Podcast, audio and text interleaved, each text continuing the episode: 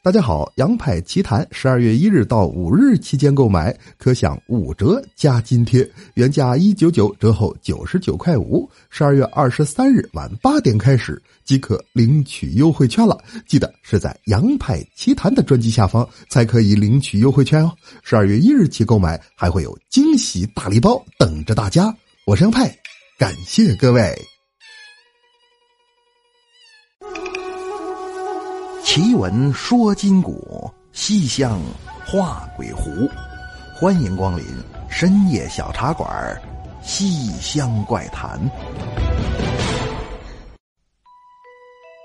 晚上好，朋友们，欢迎光临深夜小茶馆，收听《西厢怪谈》。我是主播杨派。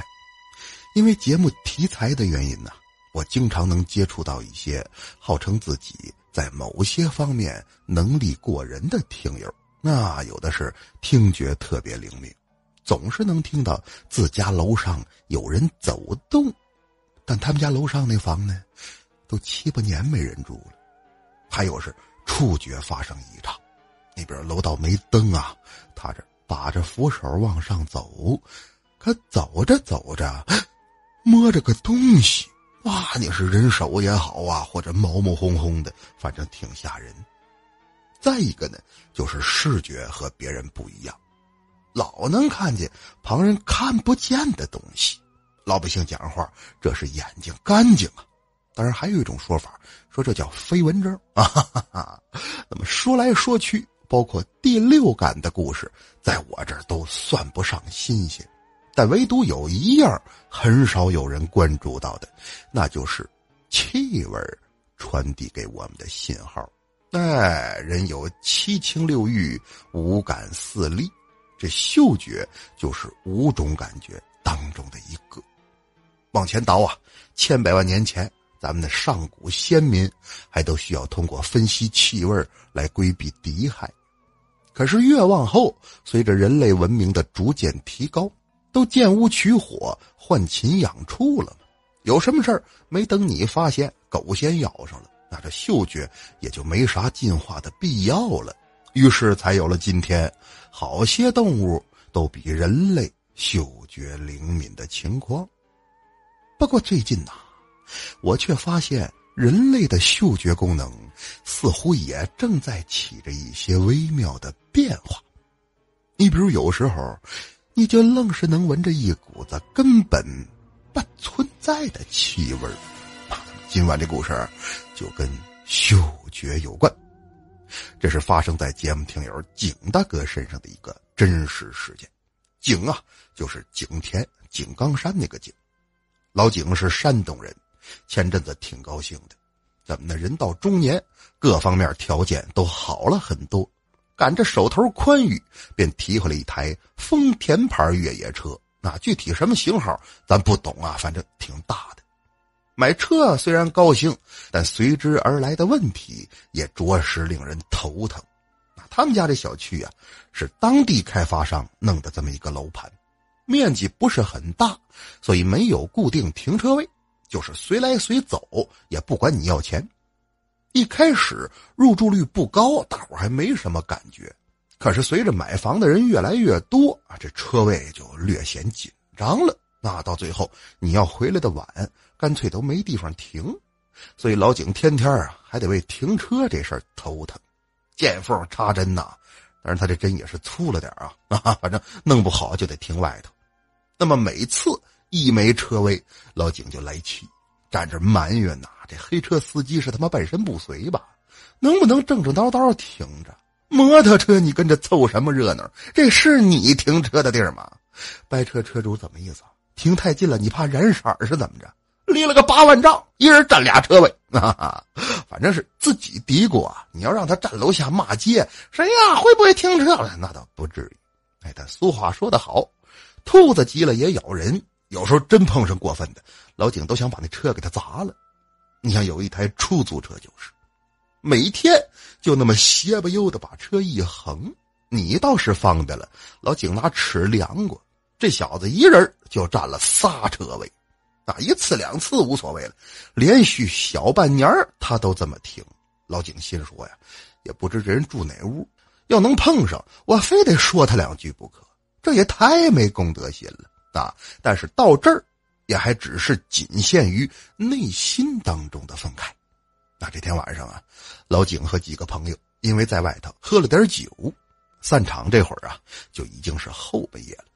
朋友还挺有正事儿，为了安全起见，没让老景自己开车回去，而是把车停在了饭店，再叫了台出租送他回家。老景还说呢：“我没事，这才喝多少啊？我都能开飞机，是你能开火箭，师傅，这一百块钱您别找了，给人送到啊。那行吧，反正现在回去，哎，没地儿停车。啊，说着话，他就坐车回家了。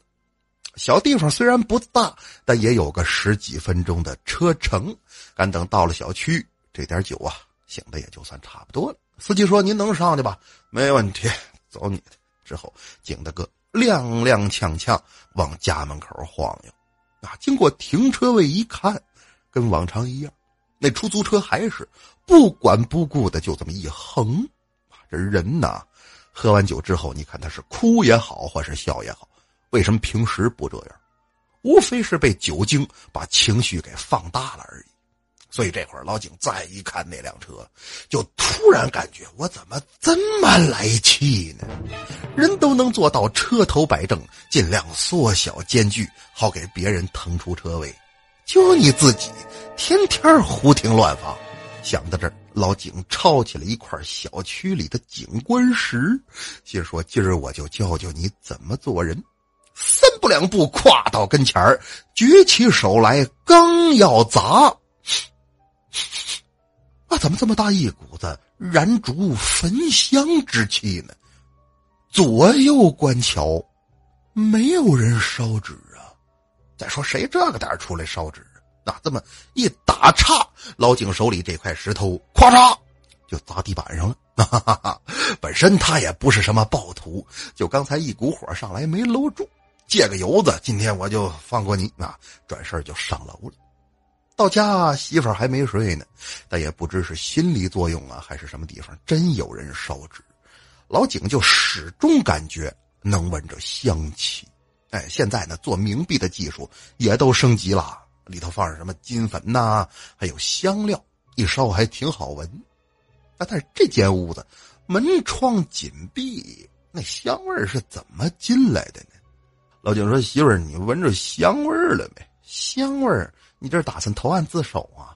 投案自首干嘛？你身上有他的香水味，是我鼻子犯的罪，不该嗅到他的美，擦掉一切陪你睡。什么玩意儿？乱七八糟的！我说的是烧纸焚香那个香。哦，那倒没有，我还以为你喝花酒去了呢。我告诉你，下回喝酒早点回来啊！那两口子说了会儿话，这才睡下。老景之前是带着酒劲儿，迷迷糊糊，但是这会儿躺下了，反倒有点睡不着，就这么翻来覆去啊，他也不知自己到底睡是没睡。这时候突然间，一阵手机铃响，那边来电话问：“这有个越野车是你的吗？”一报车牌号，老景说：“是我车呀，怎么了？”“哦，我们是公安局的，你车被人砸了，来现场吧，指认一下。”一听说爱车受损。老景立马就精神了，谁呀这么缺德？你等着，我马上就到。说完话，他穿上衣服就往外跑。看了眼时间，这都已经凌晨快两点了，我可怎么去？哎，但是无巧不成书，老景刚一下楼，就发现之前呢胡停乱放的那台出租车竟然着着火了。哎呦，我的天哪！师傅您走吗？走啊，我这就是出租车，您上哪儿？啊！我要去哪个哪个饭店？得嘞！说着话，司机是边边的，呃，司机是猛踩油门，够奔饭店。哎，你要搁往常啊，老景肯定得跟他掰扯掰扯，聊聊乱停车的事但是什么时候说什么话？现在呢，一来事发紧急，那边新买的车让人给砸了；二来呢，又是人家黑更半夜送你过来的，这一路上你看看。道上哪儿有别的出租车呀？啊，所以于情于理都不好再张口发难。老景坐在这儿，多少有些尴尬，于是便问道：“呃，兄弟，你住哪个楼啊？我怎么没见过你？”啊，大哥，我不住这儿，我住南门外。嚯，那你干嘛把车停这儿啊？我都在这停了快半年了，要不然也拉不着你，不是吗？哦，那咱俩还算挺有缘分，可不嘛？我跟你说啊，砸车那可不是好人，到了那儿你务必要让警察严审严查。是，你说我招谁惹谁了？新买个车就让这小子……哎，你怎么知道我车让人给砸了？这话说完，老井再次闻到了刚才那股奇怪的香味儿。他想问问兄弟，你闻着了吗？可是刚一转身只见那司机竟然浑身冒烟儿，继而着起了火来。烈焰当中，他瞪大着双眼喊了一句：“大哥，你顺着这个气味就能找着我。”再睁开眼，老井是被小区里出去赶早市的老太太给扒楞醒的，而他就躺在那辆横放着的出租车机盖子上，也不知昨晚发生的一切哪个是真，哪个是假。那敢等他到了公安局，一问昨晚是不是有砸车的，警察说：“那还知道来啊？俺们以为你不要了呢。”啊哈哈，怎么的？车的确是被砸了。万幸啊！事发的时候，刚好有值班巡警路过，就把砸车那小子给抓获了。警察通过车牌号联系到老井之后，左等不来，右等也不来，打电话就没人接了。那于是便连人带车都给弄走了。看得出来呀，那是个惯犯啊！现在正寻着呢，看看能不能有什么其他的收获。老井说：“对，务必要严审严查。另外，昨天晚上啊，我不是不来。”那是如此怎般，怎般如此？他把昨晚的经历给讲了一遍，不怕您笑话，我说出来都没人信，估计啊就是喝多了。警察说：“那辆出租车牌照是多少？您知道吗？”老警把号码一报，警察直拍大腿呀！这个车都失踪好几个月了，感情在你们小区里藏着呢。你叫什么名字？我叫景全，景全。那也在派出所工作吗？什么景全？景阳冈的景，权力的权。哦，那不还是警犬吗？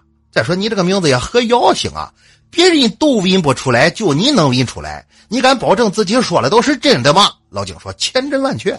那车还在我们家小区里停着呢。哎，于是很快公安局便在老井他们家楼下找到了那辆已经失踪了将近半年的出租车。车是找着了，但司机依然是不知所踪。警察说：“警犬呐，那你那给问问。”这个车上的人上哪里去了呢？老警说：“我这什么倒霉名字？来跟我走吧。”哈 哈最终，他还真的凭借着那细微的香气嗅出了司机的位置，而警察也在出租车方向盘上找到了昨晚那砸车贼的指纹。那原来，半年前，这砸车贼劫持了一辆出租车，把司机和同行的乘客。拉到老井他们家小区三号楼二单元三零二室，也就是这同行乘客他们家之后，将两人残忍杀害并焚尸后，便逃之夭夭。所以这辆车并非是老井所认为的天天下停，而是半年了，人压根儿就没动。昨晚老井动怒砸车，被香气所扰。其实啊。就是那司机的亡魂，正借着一天中阳气最弱的机会，试图与他产生勾连，好让老井能顺利上车，以提醒他千万要严审严查，并将两个事件结合在了一起，这才未至于让那罪大恶极的凶犯逃脱法律的制裁。那各位，听到这儿。请仔细回忆一下，您是否也闻到过一些莫名其妙的味道呢？好了，朋友，那么今晚的故事就是这样。接下来进入互动环节。那有对唐朝历史感兴趣的朋友，应该都听过这么一个词儿，叫玄武门之变。这说的是秦王李世民。在大唐武德九年六月初四这一天，于玄武门外杀兄弑父、篡夺皇位的这么一个事件。但是历史上啊，这种事儿并不少见。你像什么朱营复生、九子夺嫡、燕王扫北，还有陈豪之乱，哎，谁都想荣登九五，是一统江山。但是咱们说啊，这些人在手足相残、坐上王位之后，他心里这关能过得去吗？要我看呐，还真就未必。怎么呢？有看过《西游记》的都知道。当年正是因为李世民做了个噩梦啊，二将军宫门镇鬼，唐太宗地府游魂嘛，这是西天取经的直接原因。那他为什么做噩梦？不亏着心能老做噩梦？哎，那么这一天，唐太宗李世民又做了个梦，梦里啊，当年玄武门外利剑穿喉、提刀断手的一幕幕是重现眼前。只不过这一次被杀的却是他自己。太宗醒后是大感震惊，心念莫非寡人也要重蹈某父之辙？于是他匆匆忙忙起身高呼：“速传我玉帝三藏进宫面圣！” 想起来了，唐僧西行年复数载。此去万里，早已不知死活，这才有后来。王玄策受命西行寻唐僧，便惊会杀机暗涌，天地动。你说这什么故事？那这是由青年作家陈坚所著的《西游八十一案之大唐翻天记》，已经出到第三本了。九九八十一难是为八十一个环环相扣、精彩纷呈的谜案。此书在上市首周即荣登当当网小说榜前十名，也是豆瓣图书周榜第二。强烈推荐各位阅读一下，现在购书优惠巨大。当当网八月二十八号到九月三号这七天有开学季活动，满一百减五十。九月四号到九月六号这三天还有五折封顶活动，欢迎各位前去捧场。当当网搜索《西游八十一案》，案是案件的案，你也可以微信公众平台搜索“陈建的世界”来进行试读。那“剑”是渐入佳境的“渐”，里头还有很多精彩内容哦。当当网搜索《西游八十一案》，案是案件的案。感谢各位。那么，接下来看上期节目大伙儿的留言。来看郑州帝王灯饰留言说：“他说从第一集一直听到现在，能不能拉我进群，好给你打赏？拉你进群给我打赏？两千人的大群呢？你是打赏我还是打赏听友？我抢不过他们。哈哈哈！哈咱节目是 QQ 群啊，因为微信群只能装五百人，这 Q 群人还多点号码是。”八二八五四六二七九，我说你拿本记啊，八二八五四六二七九。那再来看 Macy Sugar 留言说，他说派叔我考上吉林艺术学院了，谢谢你一年以来的陪伴，让我在画画时能静下心来。以后你来长春，我带你玩，真能开玩笑。我这么大个主播、大明星、大腕哪能让你个学生带我玩呢？啊，我带你玩。到时候啊，咱找点社会名流、有钱人，咱一块儿啊，也就百十来人吧，让他们消费。到时候呢，你给我们画一张大合影就行了。谁玩谁累死啊！再来看 c a s t a r 留言说：“他说今天下课后啊，下了好大的雨，没带雨衣，边听你的故事边骑车回家。当时就在想，这是最后一集了，也不知你什么时候更新，下次再听会是何年，心里有点难受。”瞬间，不知是雨水还是泪水，就流了下来。啊，就因为我更的慢，那至于能哭出来？拉倒吧，你准是放学饿的。那不是雨水，也不是泪水呀，那是口水。哈哈 再来看咖啡留言说：“他说是讲鬼故事呢，是讲笑话呢？老哈哈啥呀？呃，不好意思啊，因为我这人笑点低，没事就想笑，而且我也坚信笑一笑，十年少。”光自己长寿多没意思，我得带着你们多活几年。所以，Are you really？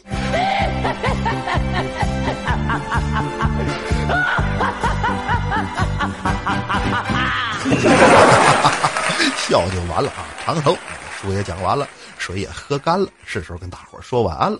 您可以在新浪微博和微信公众平台搜索关注“深夜小茶馆”，关注主播动态，或者添加我的私人微信“深夜小茶馆”五字首字母加上阿拉伯数字九，来与我交流探讨。感谢各位！节目的最后，再次推荐大家当当网搜索《西游八十一案》。好了朋友们，奇闻说今古，西厢画鬼狐，感谢光临深夜小茶馆，收听西厢怪谈，我是杨派，咱们下期见。